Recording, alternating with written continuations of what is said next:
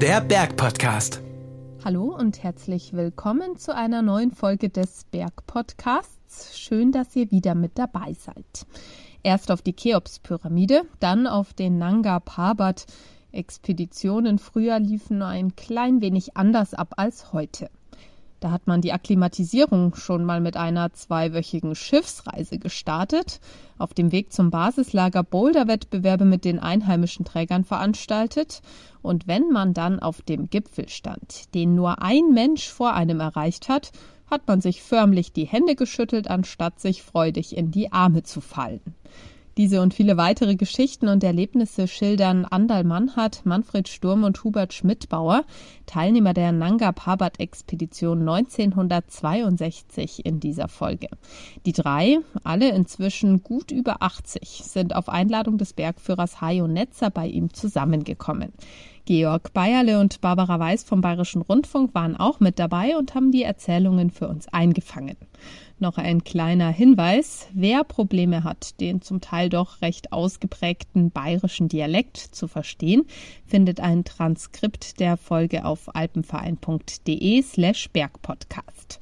Und jetzt viel Spaß beim Zuhören. Wir sitzen in einer alten Stube bei Hayo Netzer, Bergführer, der selber die erste kommerzielle Tour auf den Nanga Parbat geführt hat, diesen legendären Schicksalsberg der Deutschen, der jetzt auf den tollen Gedanken gekommen ist, drei der Teilnehmer an einen Tisch zu bringen. Den Hubert Schmidbauer, geboren 1934. Für uns war das wirklich unwahrscheinlich ein Höhepunkt. Es war damals schon eine Berufung, da man ins Himalaya kommt. Es hat sonst nichts gegeben, Trekkingtouren, sowas hat es nicht gegeben. Und wir waren ja eine gute Mannschaft den Manfred Sturm, geboren 1936 in München. Ja, aber jetzt möchte ich mich anschließen an das, was der Hubi gesagt hat. Es ist tatsächlich für mich auch jetzt einfach wieder wahnsinnig schön, dass wir diese alte kleine Kernmannschaft, dass wir da noch beieinander hocken können. Hi, äh, herzlichen Dank für deine Einladung. Und mit äh, wunderbar gekämmter, silbergrauer, mittellanger Mähne, einem herrlichen silberweißen Bergsteigerbart, markanten Backenknochen, schlank, kräftigen Händen. Das ist Andal Mannhardt. Andal Mannhardt, geboren in Rottach, heute lebt er in Chieming. Andal, ihr wart in dieser Zeit, also die Expedition war im Sommer 1962, so auf dem Höhepunkt eures alpinen Könnens und ein weiterer Teilnehmer der Expedition, der allerdings zwei Jahre später am Battert abgestürzt ist, Toni Kinshofer, das war dein Kletterpartner und Alpinpartner. Erzähl mal so eine dieser Geschichten, die euch zusammengebracht hat. Ja, das war der späte Herbst im Jahr 1957, ja genau. Und da sind wir das erste Mal miteinander dann an der Roststeinnadel geklettert, die Nordostverschneidung gemacht und noch die Kante dazu. Und dann Toni hat es wieder pressiert, weil er war Bauernsohn. Und die haben daheim noch äh, Milchvieh gehabt und er musste immer zur Stallarbeit äh, zu Hause sein. Und von da weg sind wir eigentlich relativ dann zügig zusammengekommen und haben gemeinsam eben erst einmal weitgehend die Touren in die bayerischen Voralpen, Südkante vom Guffert und so und die ersten Kaisertouren dann im nächsten Jahr. Und von 58 weg sind wir eben dann relativ äh, immer zusammen unterwegs gewesen.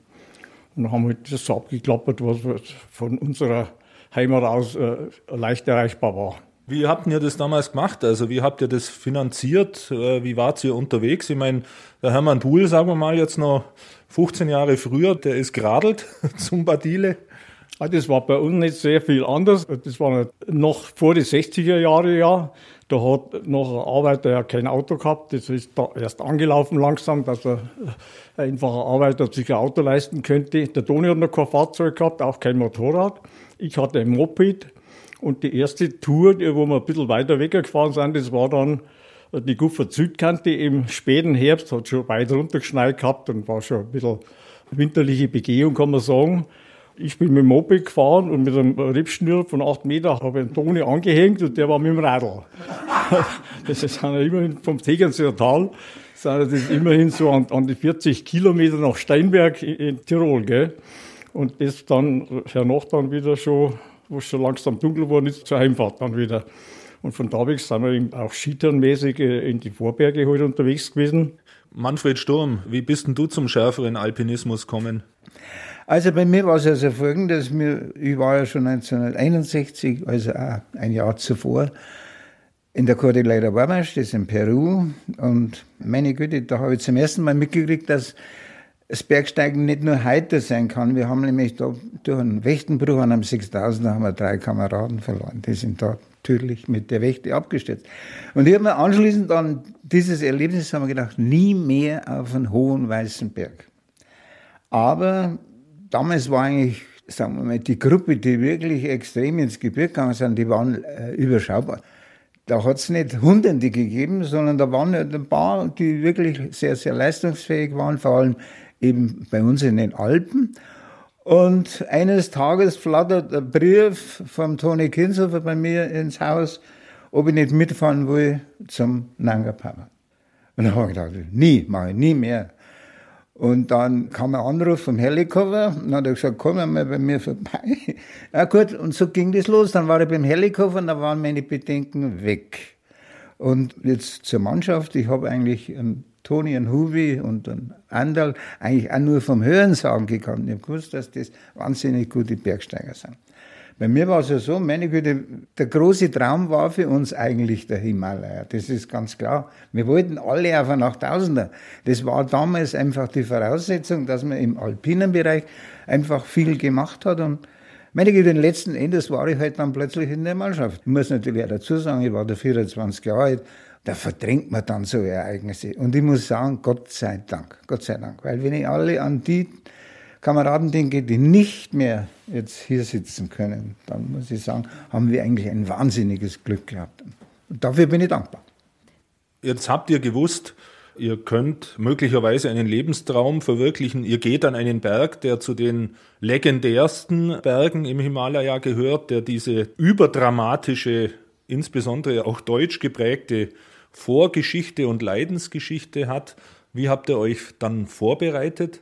Vorbereitet, da, da nimmt man sich einiges vor, aber das ist bei uns eigentlich, hat nicht viel geklappt dann.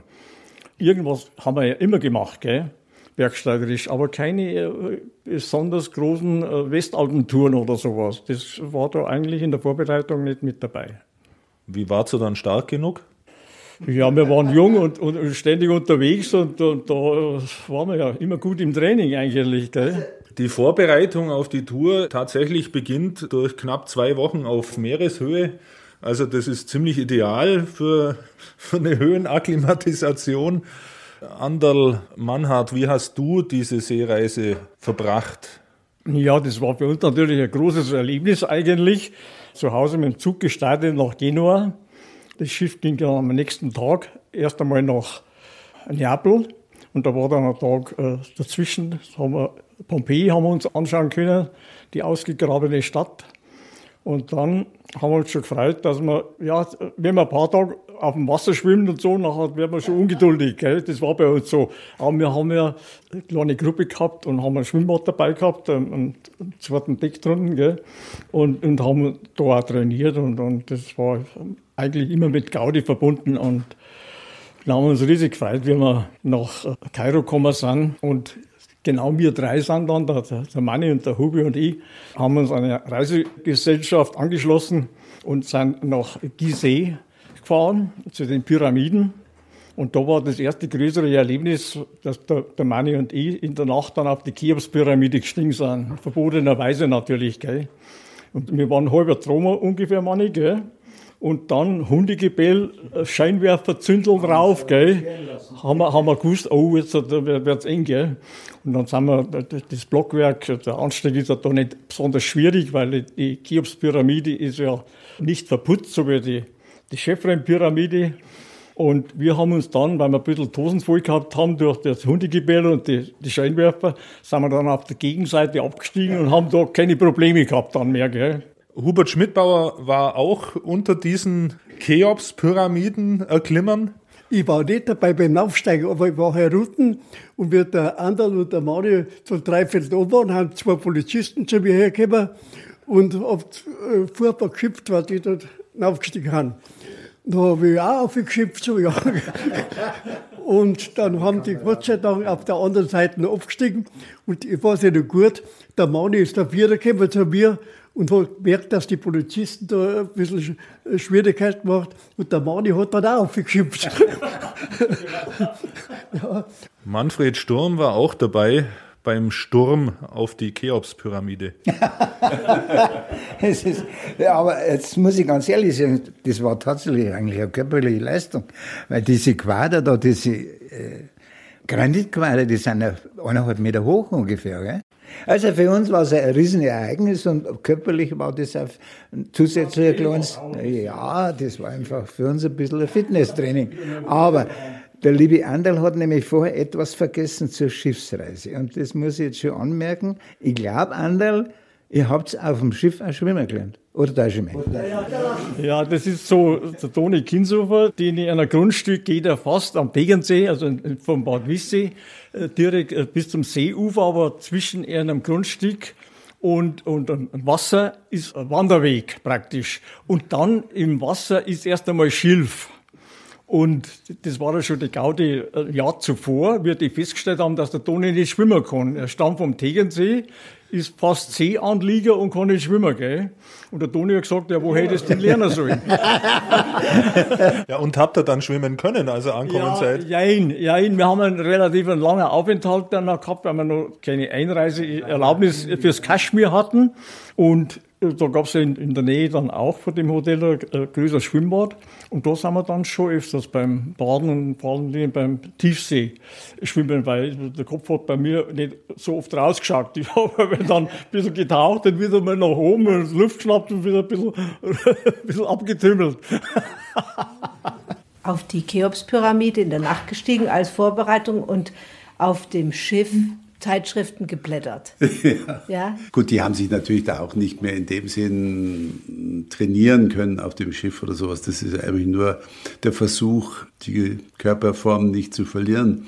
Aber ähm, heute setzt man sich bei mich in den Flieger, dort noch irgendwo in Emiraten zwischenlanden und dann ist man in, in Rawalpindi und und dann fliegt man vielleicht noch nach Gilgit drauf und dann ist man eigentlich dort. Also das ist eine Geschichte von drei, vier Tagen mit Behördengang und sonst was. Und damals waren wir wochenlang unterwegs, bis man überhaupt mal diesen Berg gesehen hat. Die ganze Frage, wie, wie kommt man mit der Höhe zurecht? Ich meine, das war ja damals noch ein völlig unerforschtes Gebiet und da haben die ja sicher auch eklatante Fehler gemacht, weil man einfach noch keine klare Vorstellung gehabt hat, wie schauen die taktischen Schritte aus, dass sich der Körper an diese Höhe gewöhnen kann. Damals, also die sind ja einfach raufgegangen, haben dort oben gelitten in dem Lager und sind von dem Lager wieder weiter aufgestiegen oder sind halt auch oben in dem Lager geblieben. Und das ist natürlich aus heutiger Sicht eine völlig falsche Taktik, weil sich der Körper einfach nicht erholen kann und zum Teil halt auch vollkommen überfordert ist in vielen Bereichen hat sich das natürlich komplett geändert, weil die hatten ja auch nicht im entferntesten die Mittel, nach Pakistan zu reisen oder auch, auch keine Vorstellung, wie man das dann organisatorisch auf die Wege bringen kann, mit Zoll, mit Expeditionsgepäck verschicken und sonst was. Also das ist ja heutzutage alles deutlich einfacher. Jetzt, nachdem ihr die Permits habt und alles, geht's los mit mehr als 18 Koffern und einer ganzen Karawane, oder Anderl Mannhardt? Wo ging's los? Wir sind also erst einmal geguckt in Rawalpindi, bis wir die Genehmigung hatten und dann ging es mit dem Flieger über den Mambusa-Pass nach Gilgit und von Gilgit aus waren dann die Jeep organisiert. Wir haben zehn Jeep gehabt, glaube ich, gell? Acht oder zehn Jeep waren wir und sind dann Indus abwärts gefahren bis zur Buna-Brücke wo das Bunatal abzweigt und raufführt zur Westseite vom Langer Parat. Und Diametal eigentlich wird es genannt, ja. Und das war fast eine Tagreise mit dem Jeep da Indus abwärts. Wir haben eine Rast gemacht in so einem kleinen Rasthaus und kamen dann so am Nachmittag zur Buna-Brücke und dann standen schon, ich glaube, etliche Tage schon wartet da eine riesen Menschenmenge, also alles nur männliche und mit vielen Kindern eigentlich. Gell? Und dann wurden da die Hochträger ausgewählt. So viele wie da gewartet haben, haben wir ja gar nicht brauchen können. Gell? Und jetzt war das für die, die nicht genommen wurden, eine riesen Enttäuschung und vor allen Dingen für die Kinder, die alle Lasten tragen wollten, um sich äh, Geld zu verdienen. Gell? Was haben die denn gekriegt damals? Manfred, weißt du das noch, was die gekriegt haben? Das war also minimal, das kannst du dir gar nicht vorstellen. Aus unserer Sicht war es wenig, aber für, für denen Verhältnisse war das eine gute Bezahlung. Und wie gesagt, die, die haben da schon einige Tage gewartet für die angesagte Expedition, um sich da zu bewerben. Und war natürlich da eine gewisse Auswahl nötig und viele, viele haben da, äh, sind abgewimmelt worden. Und da haben wir da eine Nacht bivakiert da in, in dem Zufluss von, von der Buna. Und am nächsten Tag ging dann der Marsch los, äh, über vier Tage rauf, zum Hauptlagerplatz von der Westflanke, von der Diameerflanke. Beschreibt noch ein bisschen, wie viele Träger habt ihr gehabt? Wie lief das ab? Ja? Ich hoffe nicht, dass ich mich täusche, aber ich glaube, wir haben ungefähr 140 Träger gehabt. Ja, 140 nicht, glaube ich nicht. Also, Anderl war es ein bisschen besser. Ja, also es war eine unüberschaubare Menge, aber diese ganze Organisation, dann auch die Bezahlung der Träger. Und wir haben ja einen sogenannten, die haben ja einen Sirdar gehabt, wir haben ja gesagt, der Grünspecht, der also diese Menschenmenge ein bisschen organisiert hat, also auch für einen Helikopter den Job abgenommen hat, weil die Einteilung von den Trägern und auch dann anschließend die Bezahlung, das war schon eine Riesenaufgabe. Ja. Und wir sind da im Hintergrund gesessen, haben wir gewartet, bis das alles erledigt ist. Und dann sind wir halt losmarschiert, ohne, also großes Gepäck haben wir nicht gehabt. Jeder hat sein persönliches. Ja, wir, wir, wir haben nur unser persönliches Gepäck dabei, einen Rucksack oder einen gescheiten, gell. Ja. Die Leute kamen alle aus verschiedenen kleinen Dörfern, kann man sagen. Und da war immer der Lambadar, also Art Bürgermeister mit dabei. Das waren also einige Leute dabei, die keine Last getragen haben. Die waren nur zum Organisieren dabei und zur Überwachung von den anderen und so weiter. Anderl, ich wollte ein bisschen was zum Anmarsch sagen, weil für uns war das eine Akklimatisationsphase. Wir waren ja zwölf Tage oder noch länger auf Null, also äh, Meereshöhe, ja. Und da waren wir zum ersten Mal dann über 1000 Meter und ich weiß nicht, wie, wie hoch das Tal, äh, wahrscheinlich nicht höher, es wird 2000, 3000 Meter, allmählich. Also, und so haben wir uns halt an die Höhe angepasst. Wo der Buna in die Indus mündet, das ist ja ziemlich genau auf 1000 Meter, gell, wo wir weggegangen sind. Wir sind von 1000 weggegangen und das Hauptlager war relativ wieder ziemlich genau, nein, nein, das war knapp unter 4000, glaube ich. Ja, ich sag 3900 Meter. Ja. Wir haben ja eingeflogen mit der Dakota-Maschine. Da haben wir 4000 Meter oben geschaut zum Industal und nur mehr 4000 Meter rauf zum Gipfel. Da hat man erst gemerkt, was das für ein hoher Berg ist. Denn der Indus liegt ja nur auf 1000 Meereshöhe. Also der Naga hat eigentlich den höchsten Aufschwung, wie man von der Seite sagt. Die sind reine 7000 Meter rauf da. Ja? Genau. Und dann kommt man da hin und sieht dann zum ersten Mal überhaupt zu so diesem Berg oder sieht sich dem gegenüber?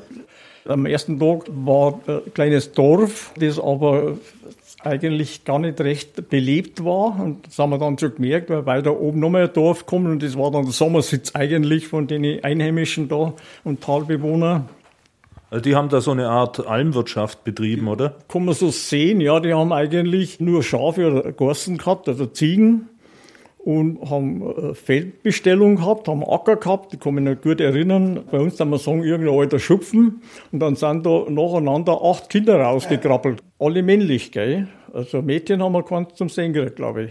Aber, aber erschütternd von der Kleidung her, nur in Fetzen gekleidet, kann man sagen, gell? Also schon, schon eine traurige Angelegenheit. Und die haben natürlich, äh, ja, die haben alles, was irgendwo weggeworfen worden ist, das haben die brauchen können. Was habt denn ihr gegessen?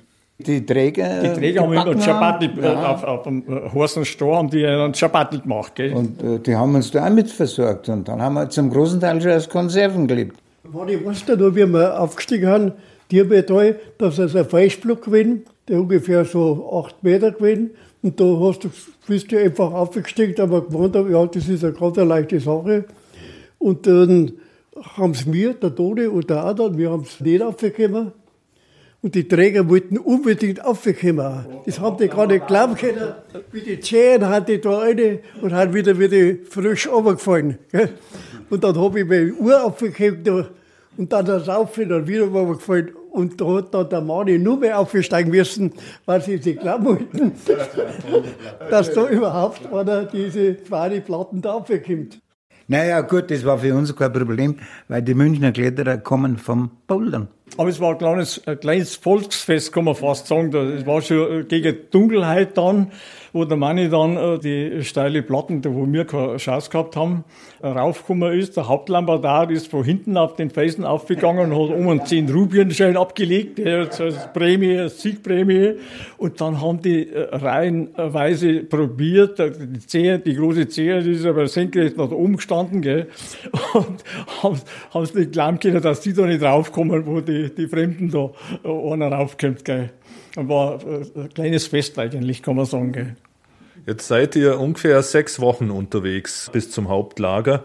Jetzt steht ihr dem Berg gegenüber. Am 25. Mai sind wir ins Hauptlager gekommen. Steht man staunend da und ergriffen, kann man fast sagen. Ja, gibt auch Bilder, gell, wo wir also wirklich äh, Kopf hoch haben und da große Augen machen, gell? das ist ganz klar. Und ähm, ja, war Vorfreude dabei natürlich, völlig klar. Und die Hoffnung, dass wir das Ziel irgendwie schaffen werden, ja. Logischerweise ist 8000er immer eindrucksvoll. Und wenn du vor allem vor der Flanke stehst, die über 4000 Meter hoch ist, und weißt aber, dass da schon ein Jahr vorher einfach die Kameraden relativ hoch waren und dass man eigentlich schon Ahnung gehabt hat, wo geht's da durch diese 4000 Meter, und ich muss sagen, erschlagen hat mich eigentlich die Wand nicht. Das muss ich ganz ehrlich, weil ich habe mit der Vorbereitung gedacht, das ist eine Riesenwand und die ist schwierig. Also die Einstellung war da. Jetzt geht's los. Erstmal mit so einer alpinistischen Routine. Also unten noch hauptsächlich so felsiges Gelände. In welchen Schritten seid ihr da ungefähr durch? Ja, das kann ich mich nicht genau erinnern. Am ersten Tag sind wir halt vom Hauptlager, da gehen wir dann ungefähr eine Stunde hinter bis zur Endmoräne, oder? Dann kommt der Gletscher, dann relativ flach jetzt, wird dann steiler, aber noch kein schwieriges Gelände. Das war im Frühsommer, war dann noch keine offenen Spalten noch nicht da, das war eigentlich problemlos. Unter einer geschützten Felswand haben wir dann Lager 1 aufgebaut. Das waren insgesamt drei Zelte, gell? Und die Zelte waren alle eigentlich zwei bis drei Mann Zelte von der Größe her. Es war also tatsächlich so, die ganz große hochalpine Erfahrung, also die Himalaya-Erfahrung haben wir eigentlich nicht gehabt. Weil heute weiß man, dass man einfach nicht irgendwo in ein Hochlager geht und dort bleibt und nicht mehr runter geht, sondern dass man halt rauf und runter macht. Und das haben wir eigentlich damals noch nicht gemacht. Ich habe später einmal nachgerechnet, wir waren, glaube ich, insgesamt mindestens zwei oder drei Wochen über 6000 Meter. Drei Wochen waren oder wir drei auf Wochen sechs. über 6000 Meter. Und wenn ich mir jetzt überlege, ich gehe jetzt nur ein bisschen weiter, weil, sagen wir mal, diese Seilbahn müsste man auch erwähnen, die wir gebaut haben.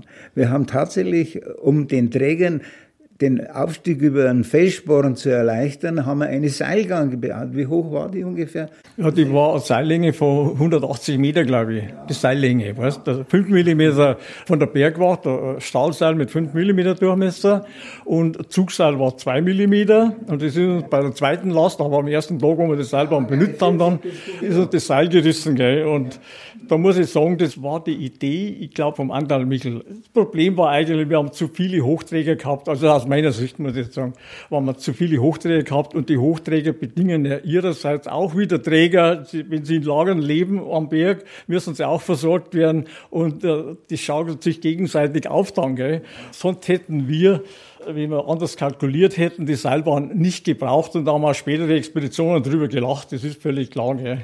War ja auch ein materieller und körperlicher Aufwand, der wieder ein paar Tage erfordert hat, bis die Seilbahn funktioniert hat, mit der Winde von der Bergwacht auch, die ganze Ausrüstung war eigentlich von der Bergwacht. Und der Gramminger Wickel hat uns da ja noch unterstützt, ja auch irgendwie. Für mich war diese Taktik, die wir damals einfach gebraucht haben, die war falsch. Die war einfach falsch. Wir hätten wirklich wesentlich öfter auf- und absteigen müssen. Wir hätten, zum Beispiel, ihr habt die falschen Schuhe gehabt. Eure, eure Lederschuhe waren zu eng. Das war schon einmal ein wahnsinniger Fehler. Heute weiß man das. Das waren Lederschuhe mit Lederinnenschuhe, die waren nass und die hast du über Nacht gar nicht trocken gebracht. Die waren einfach scheiß kalt in der Früh. Die ganze Bergsteigerkleidung, da darf man heute ja, ja. in ein alpines Museum passen So waren wir damals ausgerüstet. Aber sie hatte damals nur das gegeben, was am besten da war. Sind wir schon bei der Ausrüstung angelangt? Die Seile, es sind ja nicht nur die Seile, die heute anders sind, Ja. sondern vielleicht auch die Schuhe. Ja, da gibt's natürlich viele Sachen. Also es ist ja wirklich, ich werde es ja nie vergessen, wie ich das erste Mal mit einem anderen unterhalten habe und habe ich ihm erzählt, dass wir 3200 Meter Fixseil verlegt haben am Nanga Parbat.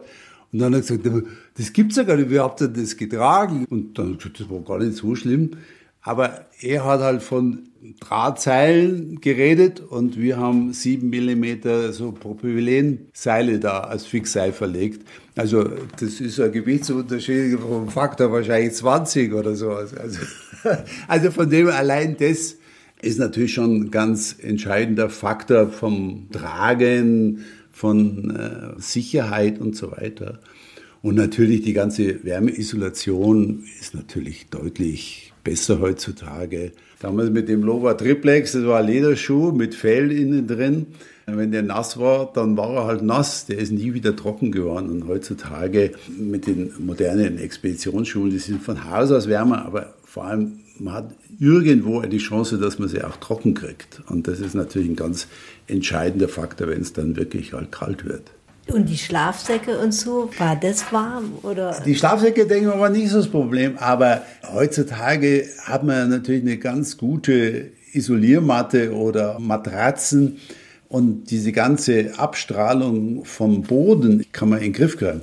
Und damals haben die einfach nur auf Planen am Zeltboden geschlafen. Und gerade so Sonnenbrillen und so, hat sich da auch viel getan? Klar, dieser ganze Sonnenschutz war damals natürlich deutlich schlechter. Meine, da braucht man ja bloß die ganzen kaputten Gesichter von den Leuten auch anschauen nach den Expeditionen. So arbeitet ihr euch dann da über die Tage hoch? Vom Lager Zweibeckert, wir haben da drei Zelte drum, drei Zelte haben wir gehabt.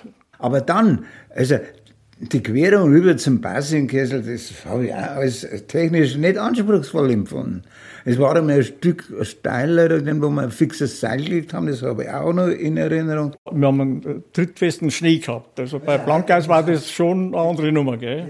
Und da waren wir halt in diesem Bassinkettel und jetzt wird der Krieg dann da weiterfahren, bis es weitergeht. Von da sind wir zu fünft dann einheitlich gestartet und haben nur ein weiteres Zwei-Mann-Zelt dabei gehabt als Biwakzelt äh, dann für einen Gipfelaufstieg. Weil, dass man das nicht von Lager 3 in einem Tag zum Gipfel gehen kann, das war natürlich voll bewusst. Gell? Die fünf sind du, Anderl Mannhardt, der Sigi Löw, der Toni Kinshofer, der Michel Anderl und Manfred Sturm. Aber das war für mich die Krux. Spät am Nachmittag haben wir also in eine Mulde haben wir unser Zelt aufgebaut, da waren wir fünf Leute. Und das war ein Pellonzelt, also wie man später ein Biwaksäcke gehabt hat. Das war ein ganz beschissenes, dünnes Material. Wie hoch sind wir denn da? 7,2 haben wir, haben wir gemessen gehabt, gell? 7,2. Ja, das waren nur relativ 1000 Höhenmeter zum Gipfel.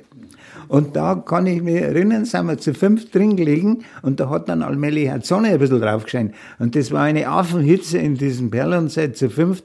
Da hat keiner gescheit liegen können, sondern wir sind halt mehr oder weniger gesessen.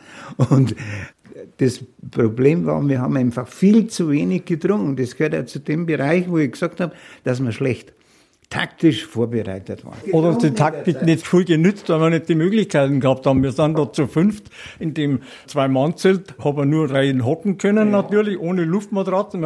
Isomatten gab es ja dort noch nicht einmal. Und Luftmatratzen wären zu schwer gewesen und, und wir haben nur auf dem blanken Zeltboden geguckt und äh, Equipment als Pickel und, und Steiger, das war draußen am Rand vom Zelt eingegraben und wir sind halt da am ersten Tag, wo wir raufgekommen sind, da war dann schon Nachmittag und wollten in der Nacht losmarschieren und Was? dann war in der Nacht Schneefall und es hat gestürmt und dann hat's am nächsten Tag wahnsinnig, also oder in der Nacht eigentlich hat so gewindet und so gestürmt, dass einen Haufen Schnee gemacht hat. Am Nachmittag vom, vom ersten Tag ist dann die Sonne rausgekommen und es ist drückend heiß geworden. Und wir haben uns dann wieder ausgerüstet für die zweite Nacht zum Abmarsch. Da sind wir tatsächlich um 1 Uhr eigentlich äh, schon gestartet, aber bloß so nacheinander. Der erste war der Michel Anderl, der als erster fertig war, der hat als erster seine Steigeisen draußen gefunden und, und sein Pickel. Und ich habe noch meine Steigeisen noch nicht äh, an die Schuhe gehabt. Und dann kommt der Michel schon wieder retour und sagt, bei der Kälte kann er überhaupt nicht mehr schnaufen und ist bloß nicht das Zelt reingekrochen, gell. Dann ist der Toni Kinsofer und der Sigi sind losmarschiert. Und ich war, glaube ich, der Letzte, der fertig geworden ist mit seiner Suche nach Steigeisen und Pickel. Und es war eine relativ helle Nacht, gell, und direkt Vollmond. Es war relativ windruhig. Und da war es ruhig, da war es dann, da war's dann ruhig, ja, ja, genau. Aber es war so bitterkalt, dass uns, wir sind dauernd, also ich habe zu kleine Schuhe gehabt, aber der Stürmi hat wahnsinnige kalte Füße gehabt und wir sind immer wieder stehen geblieben, haben gestampft und gewerkt, damit wir die Füße ein bisschen warm kriegen. Und der Sigi und der Toni waren weg, die waren voraus und irgendwann ist bei mir dann, hat nicht mehr so weh da und dann habe ich auch nicht mehr gestampft und bin nicht mehr stehen geblieben und bin zum Sigi aufgeschlossen und zum Toni. Und dann haben die gesagt, ja, und wo ist der Manni? Ja, sag ich, der, äh, der wird schon noch kommen, aber dann warten wir da, glaube ich, schon bald eine halbe Stunde und dann kommt der Manni und der Toni sagt, ja, was fehlt? Und du hast gesagt, ja, du hast Rückenschmerzen, du, du geht nicht so gut und so. Und der Toni hat gesagt, ja, du, jetzt kannst du noch absteigen zum Biwakzelt. Und wenn wir aber so weitergehen, wie wir jetzt halt unterwegs sind, dann kehren wir halt irgendwann alle fünf umgehen. Und dann ist äh, wahrscheinlich äh, Gipfelchance äh, völlig vorbei.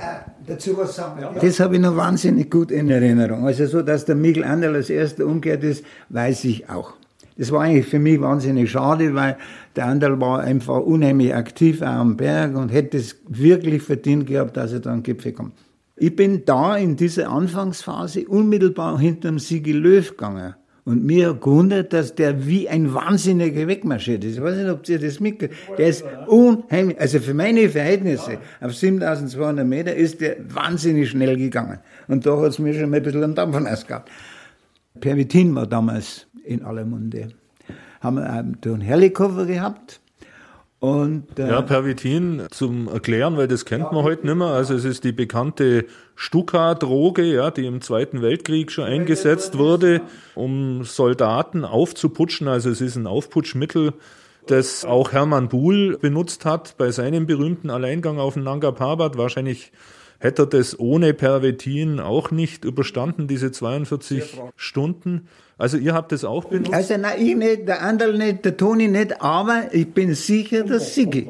Wir haben ja da schon am Schiff über Perfitin diskutiert eigentlich. Und der Sigi war der Meinung, diesmal kommt er rauf ja. und er nimmt nichts anderes, nicht mehr mit als wir Perfitin. Von Trinker haben wir da nicht geredet. Also Tatsache ist, dass wir eigentlich in diesen zwei Nächten, die wir da in diesem blöden Zeit durchgebracht haben, dass wir da fast nichts getrunken haben. Ja. Wir haben also fast nichts getrunken und noch weniger gegessen. Und was uns damals unheimlich geschmeckt hat, das war, wir haben in dieser Höhe einen Senf dabei gehabt. Und eine Hartwurst. Senf und Hartwurst. Und das war das, also hat alles geschmeckt. Wir haben also wirklich mit Begeisterung diese Wurst, aber wir haben viel zu wenig getrunken. Und dann ging es halt los. Erstens einmal, dieser Bassinkessel ist, in äh, meiner Erinnerung ist endlos lang. Er ist ja endlos lang. Und man sieht immer diese Scharte, wo der Bull auch schon drüber marschiert ist, von der anderen Seite. Du gehst nicht am Seil. Erstens ist eigentlich kein gefährlicher Gletscher. Und zweitens ist das Gelände nicht so, dass man Seil braucht. Also ist jeder für sich dahingestapft und meine Güte, mir ging es halt immer auch moralisch schlechter, das gebe ich schon zu. Und dann habe ich wirklich wahnsinnige Rückenprobleme gehabt, aber das nebenbei. Aber die Scharte kam und kam nicht näher. Es ist hell geworden allmählich und die Scharten ist immer noch ewig weit. Also mich hat es auch seelisch, moralisch hat es mich einfach da niedergedrückt. Manfred Sturm, wie ist es aus heutiger Sicht jetzt dann eben nicht oben gewesen zu sein? das ist eine tolle Frage, die habe ich mir natürlich all laufend gestellt soll er was sagen. Also ich bin da ganz, ganz ehrlich. Ich wäre gern drum gewesen. Aber wenn er mir jetzt einander loscht, der Siegel ist tödlich abgestürzt. Auch der Toni hat wahnsinnige Erfrierungen gehabt. Also, es wäre mir der Gipfel nicht wert gewesen. Das sage ich ganz ehrlich. Ich war ja, ich war ja dann später, Gott sei Dank, war ich auch noch ein paar Mal unterwegs. Ich war am Manaslu, auch nicht ganz oben, aber an der Shisha war ich dann. Und dann war mein 8000er Bedürfnis, muss ich jetzt, das sage ich so ganz banal. Ich habe nie den, den, Wunsch gehabt, dass ich jetzt 10, 12 oder 14 8000er besteige. Die waren ja auch relativ lang oder zu lang in der Todeszone, oder? Ja gut, beim Gipfelgang auf jeden Fall. Aber allein halt, also in den Höhenbereichen, wo man ja sich auch noch vollständig eigentlich anpassen kann, bis 6000 Meter oder sowas oder 7000 Meter, da muss man halt auch einfach dem Körper auch einfach die Chance geben, dass man wieder auch Erholungsphasen einbaut. Wusstet ihr denn damals, was euch wettermäßig erwartet? Also der Wetterbericht kann man ja nicht vergleichen mit heute, mit einer Zentralanstalt für Meteorologie in Österreich, die über Satellitenstationen an jedem Berg der Welt mittlerweile eine genaue Wettervorhersage geben kann. Hattet ihr irgendeine Ahnung, was wettertechnisch passieren würde? Da oben nicht mehr. Äh, weiter unten hätten wir, wir haben garantiert jetzt kein Funkgerät nicht mehr am Lager 4 dabei gehabt, oder? Nein. Lager 3 vielleicht noch, weiß ich nicht. Und da hätte der, der Wetterbericht vom Helikopter vom Hauptlager äh, gefunkt werden können. Aber dann im Lager 4, dann haben wir mit Sicherheit... Äh, Anderl, wir haben uns auf unsere eigene Nase verlassen. Ich kann mich nicht erinnern, dass wir unten irgendeinen Bericht gehabt hätten, die nächsten Tage wird das Wetter schön oder schlecht. Aber wir haben eigentlich insgesamt ein Glück gehabt.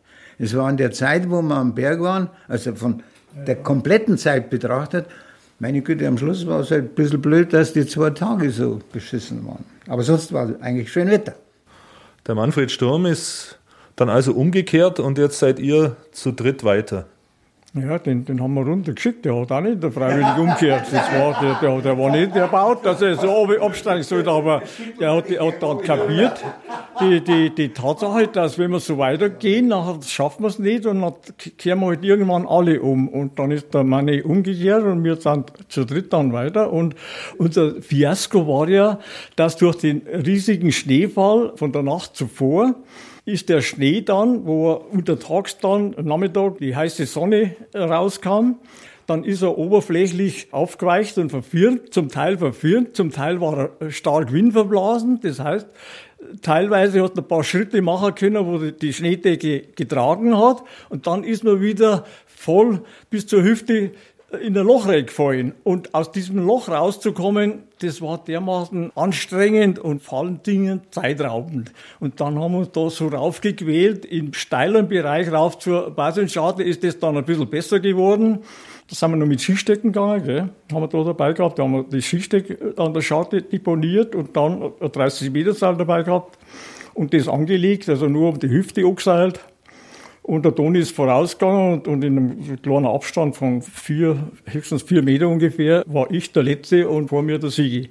Und da sind wir dann mit Seilsicherung gegangen, sind dann relativ schnell zu dem Gendarm raufgekommen, den auch der Bull so äh, explizit beschrieben hat und mit äh, Schwierigkeit 5 bewertet hat. Das haben wir auch so gesehen und wollten auch diese gleiche Umgehung von dem Turm machen, wie der Bull auch schon beschrieben hat.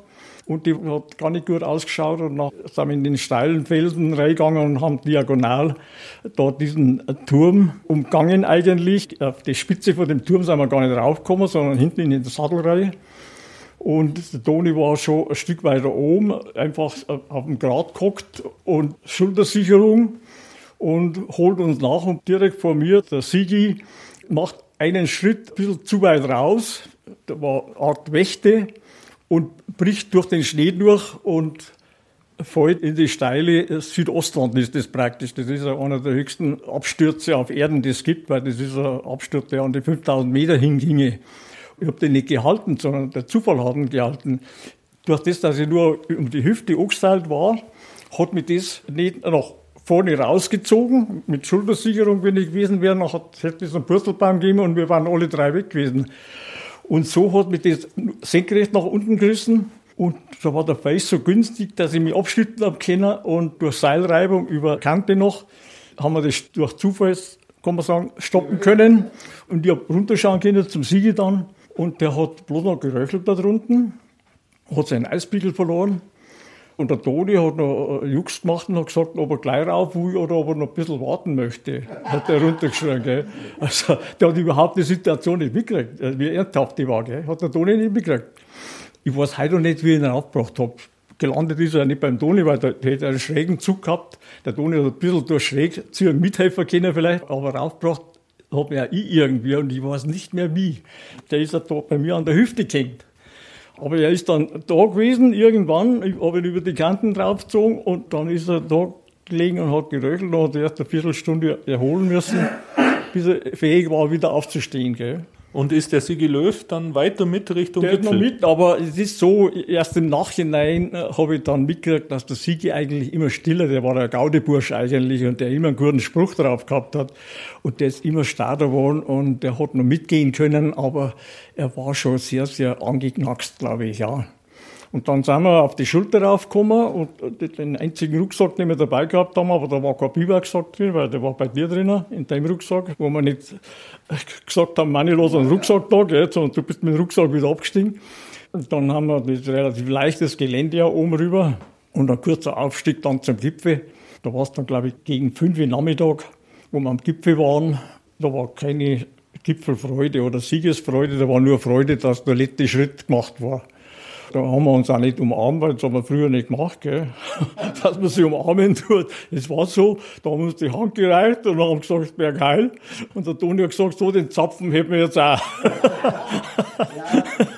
Das ist typisch Toni, ja. Anderl Mannhardt, erinnerst du dich an irgendwas vom Ausblick? Ich meine, man steht. Ja, d- sehr wohl. Aber das war äh, Wolken, äh, Getümmel und immer wieder ist irgendwo ein hoher Berg frei geworden und wir haben versucht, den äh, zu benennen, was das jetzt für Berggipfel sein kann, aber da sind wir wahrscheinlich immer daneben gelegen, weil zum Orientieren haben wir zu wenig gesehen. Das waren immer nur so sporadisch, wo wieder mal ein Gipfel frei geworden ist, aber wir haben keinen Gesamtblick gehabt über das Gebirge und das war relativ so von Wetter her gemütliche Gipfel raus da droben. Ja, es war kein Sturm nieder und es war nicht besonders kalt. Allerdings kurz vor Einbruch der Ja, Dunkelheit. und plötzlich schaut der Toni auf die Uhr und er realisiert, dass wir jetzt ein Problem haben.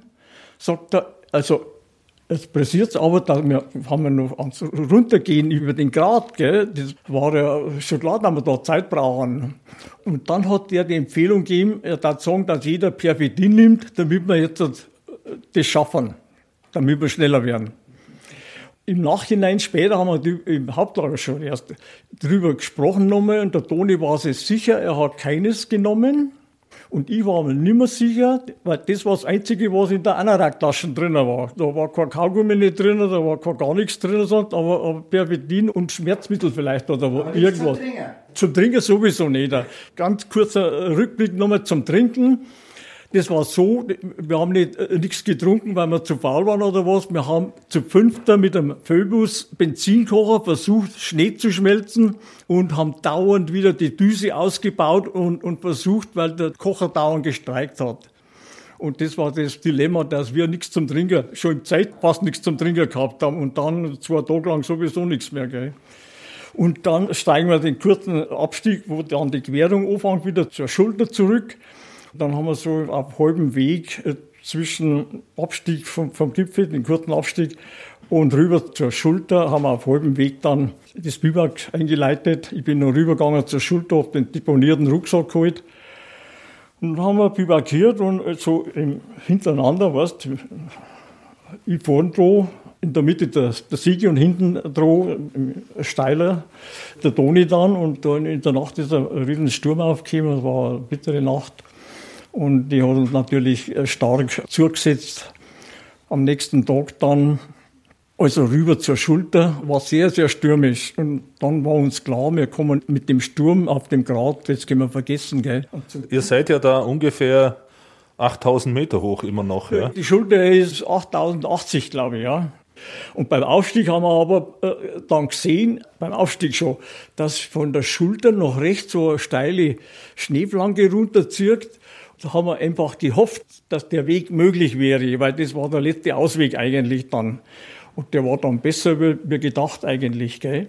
Dann kam jemand auf die Idee, dass der Sigi Löw da am besten runterrutscht. Ja, das war keine Idee, ne? Das war so, wir haben wieder am 30 Meter Seil, der Toni hat, hat gesichert, uns ablassen, der Sigi unter mir und ich ein paar Meter ober ihm Und mit Seilaus waren, haben wir irgendwo geschaut, wo wir ein bisschen einen Stand im steilen Schnee machen, stapfen können und so. Und dann ist der Toni nachgekommen. Und das Problem war nicht die Schwierigkeit vom Abstieg oder was, sondern das Problem war dieser höllische Sturm. Wir haben nichts sehen können eigentlich. Gell? Wir haben dauernd, die Brille ist vereist gewesen und dann wieder versucht, die Augen frei zu kriegen und einen Blick nach unten zu werfen. Aber in dem Sturm war das fast nicht möglich. Das war äh, fast wie eine Art Blind, nicht Flug, aber Blindabstieg. Heute sagt man ein Whiteout. Ja, also. ja, so ungefähr Whiteout, ja. Und irgendwann war eine kleine Sturmflaute und dann sieht man, wir werden bloß im Sinne vom Abstieg ein bisschen weiter nach links und dann geht da ewig lang äh, steile Schneeleiten runter, also Hang. Und der Toni sagt, ja, da brauchen wir keine Sicherung nicht mehr jetzt, gell? Das ist ja sowieso ein bisschen, ja, mehr moralisch, aber echte Sicherung, wenn du nur einen Stand im Schnee hast, darf ja nichts passieren, dass du was halten kannst. Und dann haben wir uns abgeseilt, damit wir schneller sind. Ich bin dann vorausgegangen, ich habe gewusst, ich bin der Unterste und habe im steilen Schneehang, wie da seitlich Felsen sind, war ich unter einem Felsen gestanden und habe bei mir die, die kleinen Gamaschen da, die man hochgeschoben hat, äh, da äh, von Schnee äh, freigekratzt oder gesäubert. Und dann kommt der Toni runter und war völlig entsetzt, wo ist der Sigi, wo ist der Sigi? Sag ja, ich bin der Unterste, der kann nur oberhalb sein. Und dann ist der Toni schon wieder im Aufstieg gewesen, gell? Ich war noch nicht fertig, dass ich meine Gamaschen da schneefrei gekriegt habe. Und ich wollte da gerade wieder aufsteigen. Dann kommt der Toni schon wieder runter und sagt, das ist der Sigi an der Nebenrinne vorbeigerutscht. Und das mit Abrutschen, ob das bewusst war, dass er sich hinguckt hat und wollte runterrutschen, kann so sein. Mein Eisbeil haben wir nicht mehr gefunden. Das hat er entweder stecken lassen oder es ist halt anderweitig verschütt gegangen. Aber es könnte sein, dass er bewusst auf dem Hosenboden abrutschen wollte und hat die Schrofenzone unten, eine steile Felszone nochmal, die hat er von oben nicht sehen können. Und wenn er also bewusst gerutscht wäre, dann war er, bevor er die, die Felsen sieht, dann war er zu schnell gewesen, der hätte er nicht mehr bremsen können. Da war er, er war da immer die, über diese steile Schrofenzone abgestürzt. Gell. Und so war es ihm leider. Ja von oben siehst du da nicht viel von den Felsen und dann äh, brauchen wir doch eine gewisse Zeit, bis wir da durch diese äh, steile Felszone da nach unten gekommen sind und dann den unteren Teil auch, so schnell es gegangen ist, runtergerutscht. Und der Sigi liegt da in der relativ flachen Basinmulde und war bewusstlos. Er ist da nicht mehr zum Bewusstsein gekommen. Ihr habt ihn dann mitgeschleppt? Ja, schleppen, das war, was kann man tun, wenn man fast keine Ausrüstung dabei hat. Äh, das 30 Meter Seil haben wir zum provisorischen Tragesitz gemacht, also Teil auf die Schulter und, und, und der Siege mit den Oberschenkel im unteren Teil von den Schlingen. Und es war so, das Aufstehen, ich wollte ihn tragen. Und das Aufstehen war mühsam. Ohne Hilfe vom Toni hätte ich das gar nicht schaffen können, dass ich aufgestanden wäre. Aber dann bin ich gestanden und für die ersten Schritte war der Schnee tragfest und habe gemerkt, also das geht. Ich war total verwundert, dass ich den Sigi da tragen kann. Aber ich denke, da bis zu dem Biwakzelt. Aber dann hat sich die Schneelage sofort geändert und ich bin eingebrochen und dann war das völlig also absurd, war, war nicht möglich, den, den, zu tragen. Und dann haben wir eben Schnee gelagert, die haben mit Daunendacken ausgezogen sein, ich war zerfett, die haben wir untergelegt. Und äh, den Rucksack habe ich retour lassen, waren auch unsere Fotos drin. Und ich bin abgestiegen, um Hilfe zu holen, die es überhaupt nicht äh, gegeben hätte. Also Hilfe war nicht möglich. Also, und ich habe mich dann noch beim Abstieg ein bisschen verhaut, bin zu weit nach links gekommen, habe wieder einmal hochsteigen müssen sogar, bis ich dann kapiert habe, wo die Richtung ist vom Lager 3. Und bin dann eben auch wieder da, gegen so 5 Uhr, glaube ich, später Nachmittag, bin ich zum Lager 3 gekommen. Die ersten Menschen, die dann jetzt die Gipfelrückkehrer oder den, den Anderl Mannhardt gesehen haben, das war's dann du, Manfred Sturm, Michel Anderl. Ich weiß bloß, dass ich wahnsinnig entsetzt war, wie ich das gesehen habe. Da hat er nämlich schon, ja klar, das Gesicht erfroren gehabt, die Zehen hat man ja nicht gesehen, aber du warst einfach vollkommen am Ende. Das ist logisch. Nach drei Nächte eigentlich jetzt. Die Bibernacht, die zählt ja doppelt euer Biwaknacht am Nanga, das, äh, am Gipfel. Ja, ja, klar, das ist dann auch. Und, und nichts getrunken, bis ich da ins Lager 3 wiedergekommen bin, zum Michel, ja. Toni ist doch beim Siege geblieben um meine Güte zu hoffen, dass er vielleicht wieder so sich erholt. Ich bin abgeschieden, um Rettung zu holen, aber das, das war der absurd an sich. Die Rettung gab es keine. Und, und, der Toni ist beim Sigi so lange verblieben, bis er gewusst hat, er, er lebt nicht mehr. Er, er ist auch nicht mehr zu sich gekommen, aber er hat immer geröchelt und gestöhnt oder irgendwas. Und irgendwann ist er bloß noch immer leiser geworden und, und der Toni hat festgestellt, der, der lebt nicht mehr. Und dann hat der Toni sich in der Nacht auf den Weg gemacht und ist die ganze Nacht da rumgeirrt in der Bazinmulde. Und äh, seine Schilderungen waren ja dann äh, so, dass er äh, Träume gehabt hat, er wandelt durch eine Tabakplantage und alle Augen sind auf ihn gerichtet und zerschmarren. Und dann war ein Fußballspiel irgendwo und die Nacht ist vergangen, wo er sich nur, da war sehr stürmisch die Nacht, und da hat er sich mit dem Ellerbogen wieder Mulde gehauen und da seinen Kopf ungefähr vergraben, bis der, der Sturm wieder hochpeitscht hat und dann hat er wieder irgendwo weitergewankt.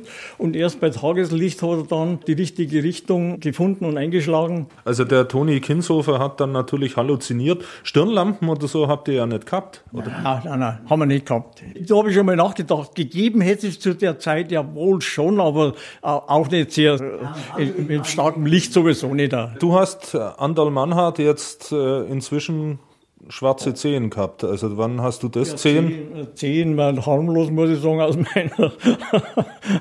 ich habe Fersen erfroren und, und die halben Vorfüße und wäre normalerweise äh, am Unterschied, also äh, äh Dingbereich, da gibt es einen Namen dafür, da habe ich angeblich von den Weltkriegen her große Erfahrung von Amputationen und das wäre bei mir angestanden zu machen. Und nur der Herrlikoffer und ich waren dagegen und haben gebeten, dass man wenigstens den Versuch macht, es so zu amputieren, wie es jetzt so sagen. Normal wäre ich Doppelprothesenträger und das wollten wir unbedingt vermeiden. Was besser war, weiß ich jetzt nicht, das ist halt immer so, aber wie ich den Renther klettern sehen habe, der Amerikaner mit beidseitig Fuß amputiert und Prothesenträger, wie ich das gesehen habe, dann habe ich gedacht, jetzt hätte man bei mir doch auch so machen sollen wahrscheinlich. Also so. dir hat man im Prinzip den Mittelfuß durchtrennt vorne. Ja, und vor allem, das ging nicht ohne Verpflanzungen. Ich bin also jeweils drei Wochen mit einem Fuß auf dem Gegenfuß am Wadel angebunden gewesen und da musste das Gewebe rüberwachsen. Also nicht nur Hautverpflanzung, sondern es war Gewebeverpflanzung eigentlich. Und die war dann viereinhalb Monate im Krankenhaus, Rest der Isar gelegen. Jetzt hat der Manfred Sturm vorhin gesagt, in seiner Gesamtbilanz, er ist dann eigentlich zufriedener, dass er umgekehrt ist. Dann hast du sehr genickt. Also wenn du jetzt nochmal die Wahl hättest sozusagen und man dir sagen würde, was der Preis ist, wärst ja, umgekehrt. Nicht, da brauchen wir natürlich gar nicht drüber reden. Das ist ganz klar, wenn mir einer zuvor gesagt hätte, du kommst mit erfrorenen Füßen, äh, Zehen, da reden wir nicht von meinen Füßen, von meinen Erfrierungen, sondern nur um die Zehen. Ähnlich vielleicht, wie es der Messner gehabt hat, der Reinhold, gell? Der hat also nicht die kompletten Zehen weg, sondern zwei Drittel vielleicht so ungefähr. Und dann hätte ich abgelehnt. Also das wäre mir vermessen vorgekommen und niemals hätte ich da ein großes Risiko eingehen, äh, wäre bereit gewesen, ein großes Risiko einzugehen. Überhaupt nicht. Im Nachhinein sage ich jetzt, die 10 wäre es mir wert gewesen. So kann ich sagen, die 10, nur die 10. Aber nicht das, was ich habe, was man natürlich nicht wert. Du bist Jahrgang 39, also 83 Jahre alt. Ist es der Höhepunkt deines Lebens insgesamt? Wie soll ich sagen, Höhepunkt? Das ist schwierig. Was hätte ich sonst vergleichsweise als Höhepunkt? Ich meine, das, wir können jetzt ja nicht ein Familienleben damit vergleichen oder so, das geht sowieso nicht, aber von irgendwelchen sportlichen Aktivitäten oder Erlebnissen oder Reiseerlebnisse her und so, würde ich sagen, dass das schon ein gewisser Höhepunkt war. Ja. Manfred Sturm? Ich darf tatsächlich noch was zum Anderl sagen. Und zwar, er hat eine wahnsinnig reizende Familie. Bei seinem 75. Geburtstag drei Kinder hast du, gell? Also auf alle Fälle hat er wahnsinnig nette Kinder. Die haben mich damals begeistert und das ist ja ein wunderbarer Teil von einem erfüllten Leben. Also da möchte ich nicht dran rütteln. Aber Georg, wenn du mich jetzt auch fragst, ob das für mich Da war der Nanga eine Vorstufe, das sage ich ganz ehrlich, weil für uns Münchner wenigstens oder die Oberländer an sich war das Erreichen von einem hohen Gipfel im Himalaya, das war oberste Ziel. Darum haben wir, also das gebe ich für mich auf jeden Fall zu. Wir haben daraufhin trainiert. Wir haben versucht, extreme Bergsteiger zu werden, haben unheimlich viel in den Alpen gemacht und dann haben wir als oberstes Ziel war irgendein 8000er. Hubert Schmidtbauer? Ja, ja, ich erinnere mich nur, mit der Manni nach Lagertzwaber gekommen ist und hat erzählt, dass der Sieger zurückgeblieben ist. Da hat der auch gesagt, aber Gott sei Dank ist der Anderl und der Toni noch runtergekommen. Und wir haben das auch gespannt und dann am Hauptlager da haben wir eine Gedenkpyramide aufgebaut. Der Anderl Michael hat da den Kistendeckel die Namen eingraviert. Und da haben wir erst dann gespannt, dass der Sieger mit uns nicht mehr heimkommt. Das war uns unwahrscheinlich bewusst, dass der Sieger so weit oben eigentlich sein einziges Grab gehalten hat. Das war schon also gravierende Sache dabei. Aber nur mal gesagt, es war zum Schluss doch ein großes Erleben. Und wie gesagt, wir waren eine junge Bergsteiger und dass wir natürlich auch ein bisschen stolz waren, innerlich. Also nicht, dass wir außen getragen haben, dass wir stolz waren, dass wir da mit dabei waren. Wir sitzen ja im Herrenzimmer des Bergführers Hayo Netzer, der die erste kommerzielle Expedition dann durch genau diese Diamir-Flanke auf den Nanga Parbat geführt hat. Wie beurteilst du die Motivation, die die gehabt haben? Also ich habe mir jetzt auch schon gedacht, das war schon höchst verwegen da. Also dann auch noch bei diesen Wetterbedingungen, also mit diesem einen Biwakzelt, zweieinhalb Tage ungefähr in der Todeszone, wie man ja heute dann immer sagt. Die, die Problematik, dass man aus Ehrgeiz und jugendlichen Wahnsinn irgendwas sich einbildet und sich da durchpickelt, das ist die gleiche geblieben und es wird sich wahrscheinlich nicht so viel ändern. Die machen es halt anders, aber mit demselben Irrsinn im Kopf wie wir auch. Also klar, man tut halt einfach so, auch wie die geschildert haben, dass man natürlich auch viele Gefahren wirklich völlig nach hinten anstellt und wirklich mit der Illusion lebt, dass einem selber nichts passieren kann, obwohl man genau weiß, dass einem sehr wohl was passieren kann. Das ist natürlich dieser Wahnsinn, der uns allen eigen ist. Sie haben das jetzt ja auch bewertet. Also gerade der Anderl hat einen hohen Preis bezahlt. Sie haben alle im Prinzip einen hohen Preis bezahlt, wenn ein Kamerad auf so einer Tour stirbt. Ja. Das grenzt schon mit an das Schlimmste, was passieren kann. Aber das, was einen ja so beschäftigt oder was man einem dann auch natürlich im Alter beschäftigt, dass man das ja völlig außen vor lässt. Also ich meine, man lebt wirklich mit der Illusion, mir passiert nichts. Und nur mit dieser Illusion kann man dann auch starten.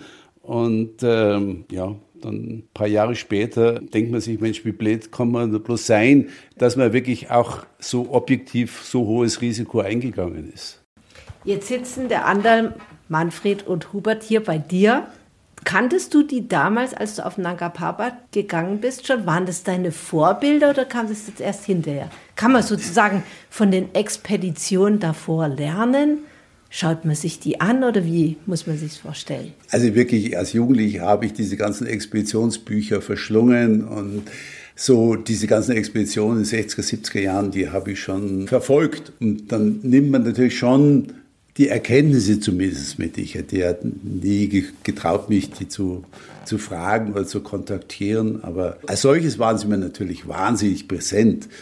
Du hättest sie nicht getraut, die anzurufen und sagen, du, ich Nee, nee das hätte ich mich nicht getraut. Da war ich zu viel zu ehrfürchtig vor diesen ganzen Namen und Typen und weiß natürlich auch ein ganz anderes Bergsteigen war. Ja? Also diese Entbehrung, die die damals durchlitten haben, das war für mich einfach unvorstellbar. Also heutzutage ist ja auf dem Nanga Power so ein Gipfelbuch, weil der Messner hat so eine Messingschatulle oben gelassen als Beweis für seinen Alleingang. Und das ist jetzt praktisch so ein Gipfelbuch. Und wenn man dann das aufrollt und das Papier rausnimmt und dann diese ganzen Namen, die sich da verewigt sind, äh, lesen kann, dann ist es natürlich, also für mich war das natürlich ein Wahnsinnsmoment, neben diesen ganzen berühmten Namen dann auch Klein Hayo praktisch eintragen zu dürfen. ja, das war wirklich so Erfüllung eines Jugendtraums, muss man ganz ehrlich sagen. Ich habe dann 2002 praktisch die 40-Jahr-Feier für die Erstbegehung von der Diamierflanke in Miesbach organisiert. Und da habe ich dann Kontakt mit dem Andal aufgenommen und auch mit dem Hubert und so weiter. Da habe ich mich dann getraut. Also, wie ich dann endlich oben gewesen war, da habe ich gedacht, ja gut, jetzt war per Du. ich war stolz wie Sau und dann traut man sich auch anzurufen. Das waren Andal Mannhardt, Manfred Sturm, Hubert Schmidbauer und Hajo Netzer im Gespräch mit Georg Bayerle und Barbara Weiß. Um noch mit einem letzten interessanten Fakt zu schließen. Als erstes stand Hermann Buhl auf dem Gipfel und zwar ziemlich genau vor 70 Jahren am 3. Juli 1953. Anlässlich dieses Jubiläums gibt es zum Beispiel beim BR noch mehr spannende Beiträge rund um den Nanga Parbat. Die Links dazu findet ihr in den Show Notes. Beim Berg-Podcast geht es auch in der nächsten Folge noch einmal um Expeditionen, dann allerdings um die moderneren Versionen. Wir freuen uns, wenn ihr dann wieder mit dabei seid. Bis dahin, tschüss und auf Wiederhören. Der Berg-Podcast.